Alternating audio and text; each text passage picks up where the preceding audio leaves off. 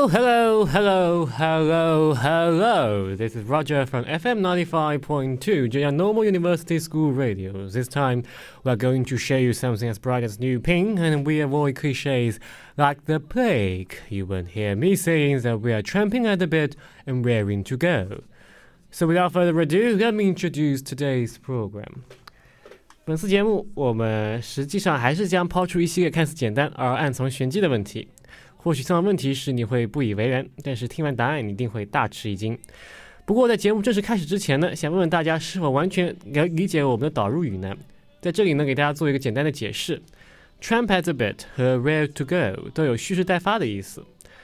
Without further ado 表示话不多说，马上开始。不过这里的另外一个短语就有一些有趣的故事了，我们这里要详细的讲讲。As bright as new pin 这一习语实际上和 as bright as a button 意思基本一致，大约等同于 intelligent，但是仔细区分起来呢略有不同。根据我个人负责任的研究，as bright as a button 是英式英语的典型说法，其美式英语的对应表达是 as cute as a button，有用来指孩子的可爱。实际上，如果我们追根溯源的话，as cute as a button 这一表达中的 cute 是由 acute 演变过来的，而 acute 的原意就是指人具有洞察力。由此一来，我们也大概可以猜到英式英语中的 as bright as a button 这一表达中 button 和 bright 的关系。button 指的是贵族们服饰上精致的纽扣，而它们通常给人一种端庄、优雅、智慧的感觉。举个例子，虽然现在英国口音歧视的现象已经不多见了，但是民众通常仍认为 receive pronunciation 即接受发音听上去显得更加聪明一些。而且接受发音的一般出身都相当高贵，比如说王室成员、政治要员等等。由此看来，这样的猜测是有道理的。不过，果真如此吗？我们刚才提到了可以用来形容 as bright as a button 的对象是指孩子。按照我们刚才解释的话，不应该就没有这样的限制吗？应该是所有人都可以来去形容了。事实上呢，button 在早期并没有纽扣的含义，该词呢是来源于古法语，原意是用来形容 thrust up，即喷薄欲出的一种状态。而这一状态的典型代表便是植物上的花蕾，所以 button 与 bud 在中世纪时期呢是同义的。而且在那一时期，bright 的含义也仅限于形容花蕾的绚烂。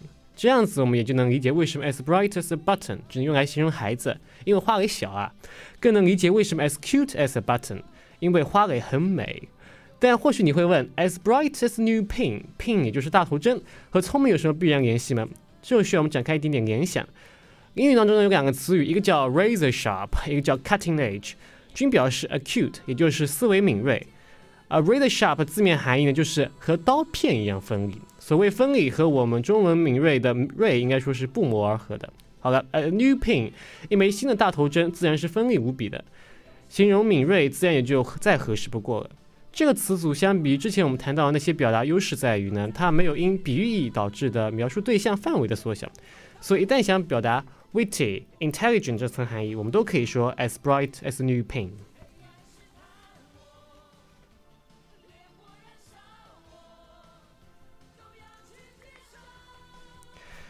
好了，研究完这个问题，也意味着我们头脑风暴的开始，是不是觉得有点刺激了呢？那就让我们马上开始吧。The theme today is sky and sea. We'll ask several questions first. You have several seconds to think about. Here comes our first question. Who made the first flight in aeroplane? 谁是第一位试飞的飞行员呢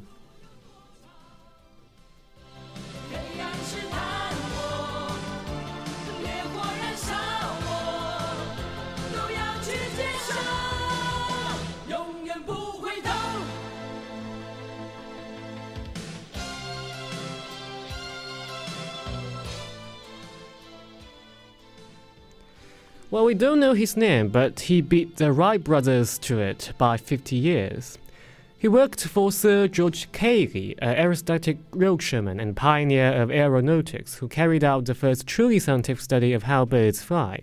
Cayley correctly described the principles of lift, drag, and thrust that governs flight, and this led him to build a series of prototype flying machines. His early attempts with flapping wings powered by steam and gunpowder engines failed, so he turned his attention to gliders instead.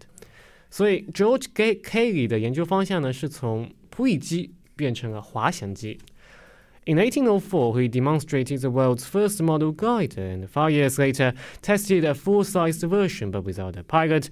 More than three decades passed before he finally felt ready to trust his governable parachute with a human passenger. In 1853, the in intrepid baronet persuaded his reluctant coachman to steer the contraption across the valley. It was the anonymous employee who became the first human ever to fly in the heavier-than-air machine. George Kelly 可以说是十分谨慎啊，为了保证万无一失，花了四十年的时间来准备。不过，毕竟人命关天，再怎么小心，恐怕也不为过。有趣的是，飞行员却毫不领情。直截了当地表达了其不满情绪，说道：“I was hired to drive, not to fly。”殊不知，他已然创造历史。但既然历史没有在真正意义上铭记他，那我们就跳过这位飞行员，讲一讲 George Kelly 的传奇人生。Wings weren't Sir George Cayley's only legacy. With his work on the glider's landing gear, he literally reinvented the wheel. Needing something light but strong to absorb the aircraft's impact on landing, he came up with the idea of using wheels whose spokes were held in tension rather than being carved from solid wood. This went on to transform the development of the bicycle and the car as still widely used today. And that wasn't all. Cayley was a remarkably prolific inventor, developing self-righting lifeboats, caterpillar tracks for bulldozers, automatic signals for railway crossings and seatbelts. Even more remarkably, he offered all these inventions for the public good, without expecting any financial rewards. 这样看来，George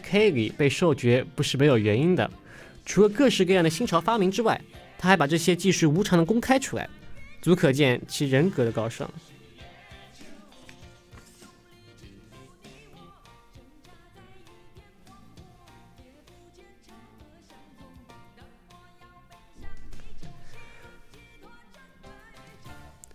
The Wright brothers made their famous flights half a century later in 1903. They were inspired by Cayley and by another unsung hero of aviation, Otto Lilienthal, a Prussian known as the Glider King. He was the first person to fly consistently. In decades before the Wright brothers, he made over 2,000 flights before falling to his death in 1896. His last words were humble and poignant. Small sacrifices must be made.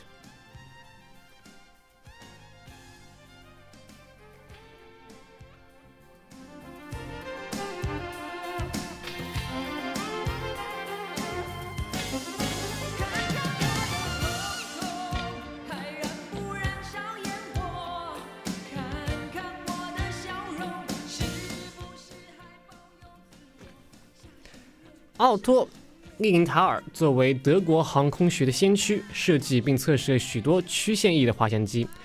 他的悲壮故事故事是似乎告诉我们，发展科技有时也意味着付出惨痛的代价。正是这些无畏无惧的有志之士，推动了社会文明的进步。Now, apart from the aeroplane, birds are also distinctive feature in the sky. And our second question is, what kind of bird is Puffinus puffiness。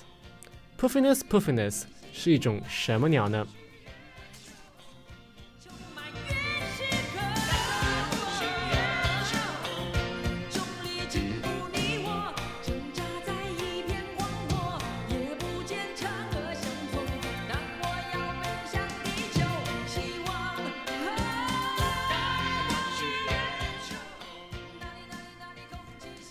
这一题呢有一定的难度，所以给大家一定的提示：Rattus rattus is a rat. Gerbillus gerbillus is a gerbil. Oriolus oriolus is an oriole. Iguana iguana is an iguana. Conger conger is a kangaroo. And gorilla gorilla gorilla is emphatically a gorilla. 大家一听就能听出来，动物的实际名称和叠词没有太大的区别。稍微解释一下。gobble 是沙鼠 oriol orio 是黄鹂 iguana 是鬣蜥 kongaroo 是康吉曼反正总而言之都是动物啦所以想一想 puffiness puffiness 到底是应该什么鸟呢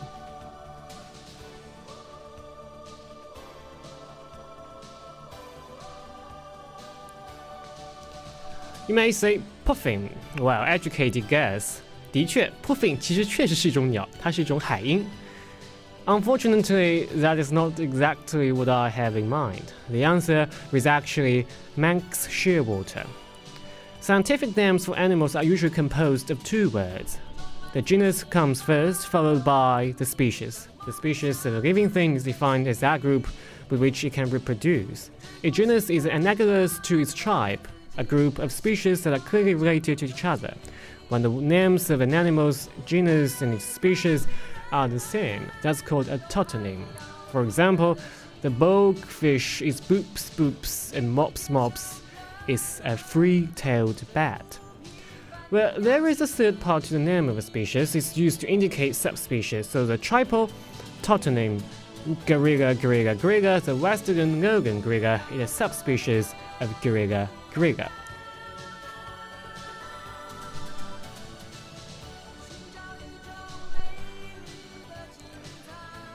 所以 Puffinus puffinus 实际上是一种海鸥的名称。另外一个问题，大家应该也都有些明白了。实际上，这里所说的东西只是跟界门纲目科属种有点关系而已。其实不少动物名存在着科属种雷同的情况，所以就说有英语这样子的现象。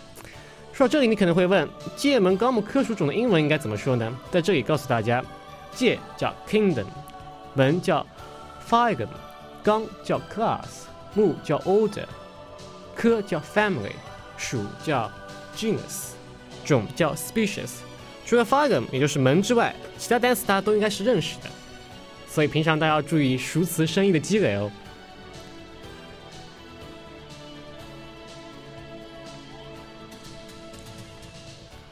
Tautonyms for animals are not uncommon, but are strictly forbidden for plants under the International Code for Botanical Nomenclature.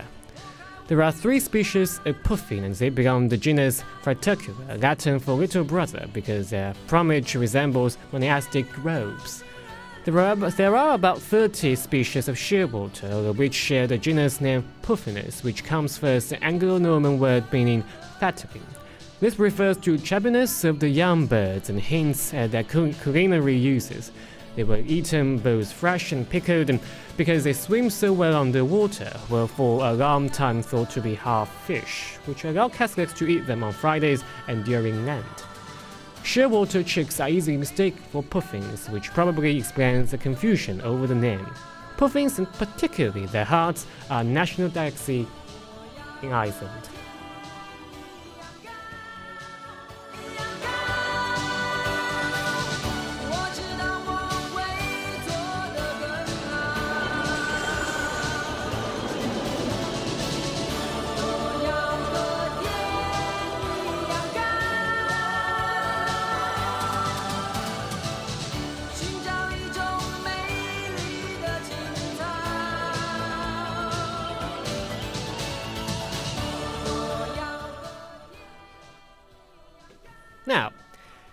take a free fall from sky to sea. Our third question is, how many legs does octopus have? 章鱼有几条腿呢？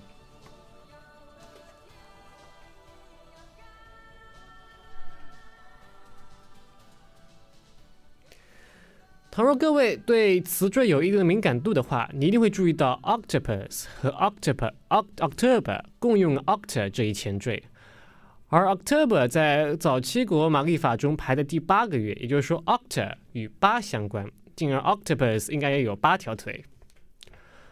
Wrong. It's actually two. Octopuses have eight limbs protruding from their bodies, but recent research into how they use them has redefined what they should be called. Octopuses are cephalopods, they use their back two tentacles to propel themselves along the seabed, leaving the remaining six to be used for feeding. As a result, marine biologists now tend to refer to them as animals with two legs and six arms. An octopus tentacles are miraculous organs. They can stiffen to create a temporary elbow joint or fold up to disguise their owner as a coconut rolling alongside the seafloor. They also contain two thirds of octopus brains, about 50 million neurons, the remaining third of which is shaped like a donut, located inside its head, or mental. 这样一来，根据人类对手和腿的一般认识，脚是用来，腿是用来支撑的，手是用来抓取物品的。那么章鱼的确只有两条腿喽。虽然我不得不承认，这提出的有点咬文嚼字的意味，但若非如此，又怎么骗得了大家的机智呢？Because so much of octopus nervous system is in extremities, each limb has a high degree of independence. A severe tentacle can continue to crawl around and, in some species, will live for several months. An octopus arm or leg quite genuinely has a mind of its own. Each arm on an octopus has two rows of suckers equipped with taste buds for identifying food. An octopus tastes everything that it touches. Male octopuses also have a specialized arm in which they keep their sperm, which is used for mating. To transfer the sperm, the male puts his arm into a hole in the female's head. During copulation, a specialized arm usually breaks off, but the male grows a new one the following year. Genetic variations sometimes cause octopuses to grow more than eight limbs. In 1998, an aquarium in Japan had a common octopus on display that had 96 tentacles. It was captured in December 1998 but died five months later. The multi-armed cephalopod managed to lay a batch of eggs before its death. All the offspring hatched with a normal number of arms and legs, but none survived longer than a month. Octopuses occasionally eat their own arms. This used to blame on stress, but is now thought to be caused by a virus that attacks their nervous system.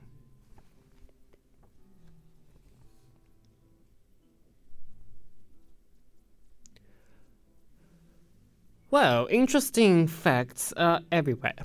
Now, here comes a bit more serious one. How does a shark know you are there? 鲨鱼如何感觉到你的存在呢？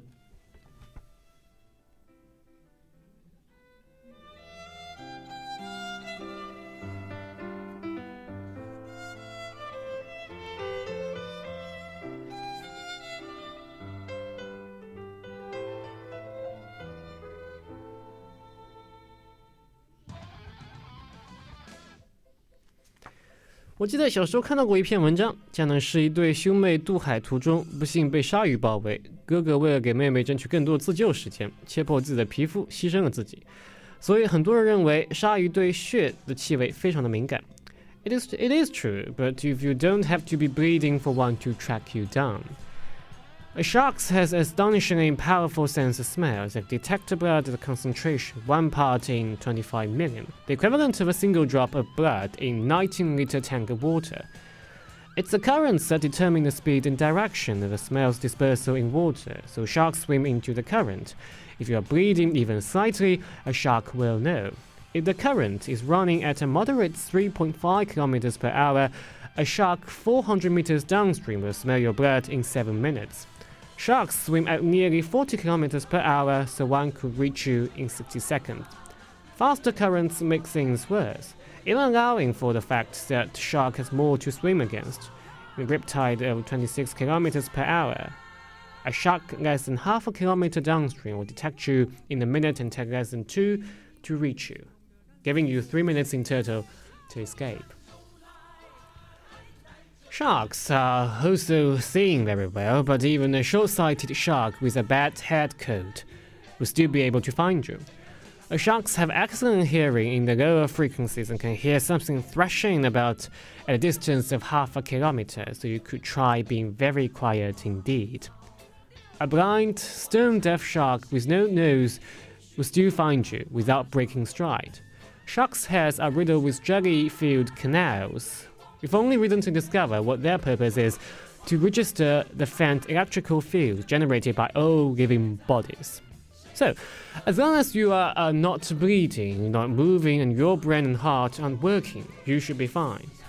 所以听到这里，你大概也明白了，只要你还活着，鲨鱼就能感觉到你的存在。And there's some good news a sort of. A Californian oceanography uh, professor has found that the standard view of a riptide is wrong. It doesn't run out to sea, but is circular, like a whirlpool. If you swim parallel to the shore, he says there's a 50% chance you're swept out into the ocean deeps.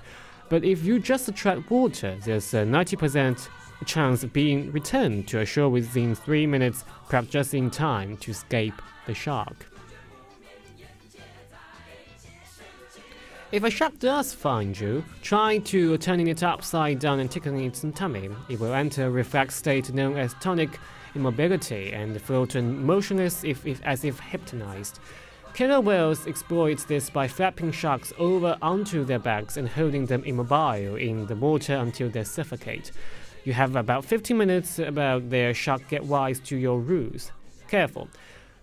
Not all species of shark react the same way. Tiger sharks, for instance, respond best to gentle message around the eyes. According to shark expert Michael Rutzen, it's just like tickling trout. All you have to do is to define your own personal space and lying and staying calm. Having said all this, relax. Sharks almost never attack people. Figures from all 22 US coastal states average over the last 50 years show that you are 76 times more likely to be killed by a bolt of lightning than by a shark.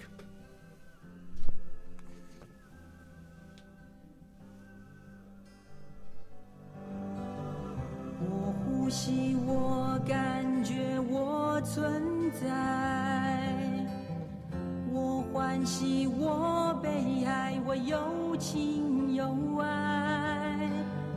命运在我面前横摆，理想回荡在我怀。Alright, so our final question is purely about sea. Does the Mediterranean have tides？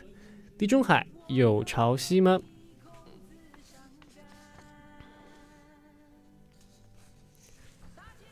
这个问题呢，对大家来讲应该会比较陌生。实际上呢，不少导游会告诉前来旅游的游客说，地中海没有海潮。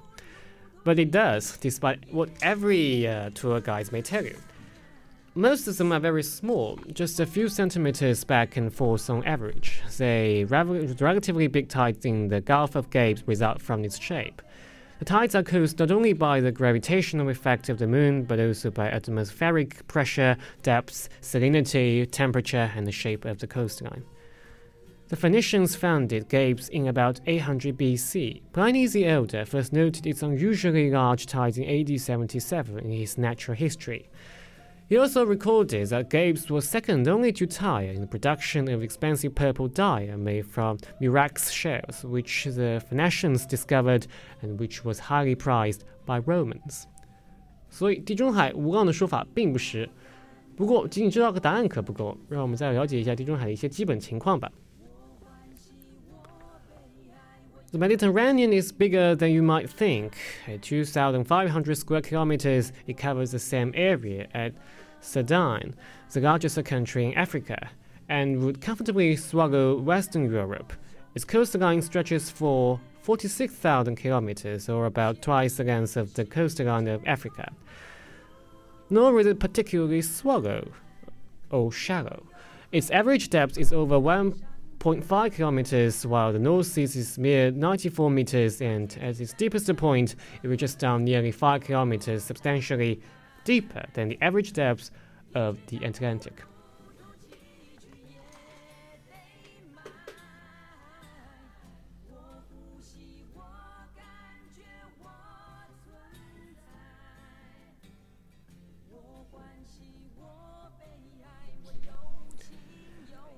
Okay, that's the end of our five questions. I really hope, if luckily, these slightest ideas may inflame dazzling in a form of bizarre but brilliant inspirations. Thank you for your listening, and see you next time.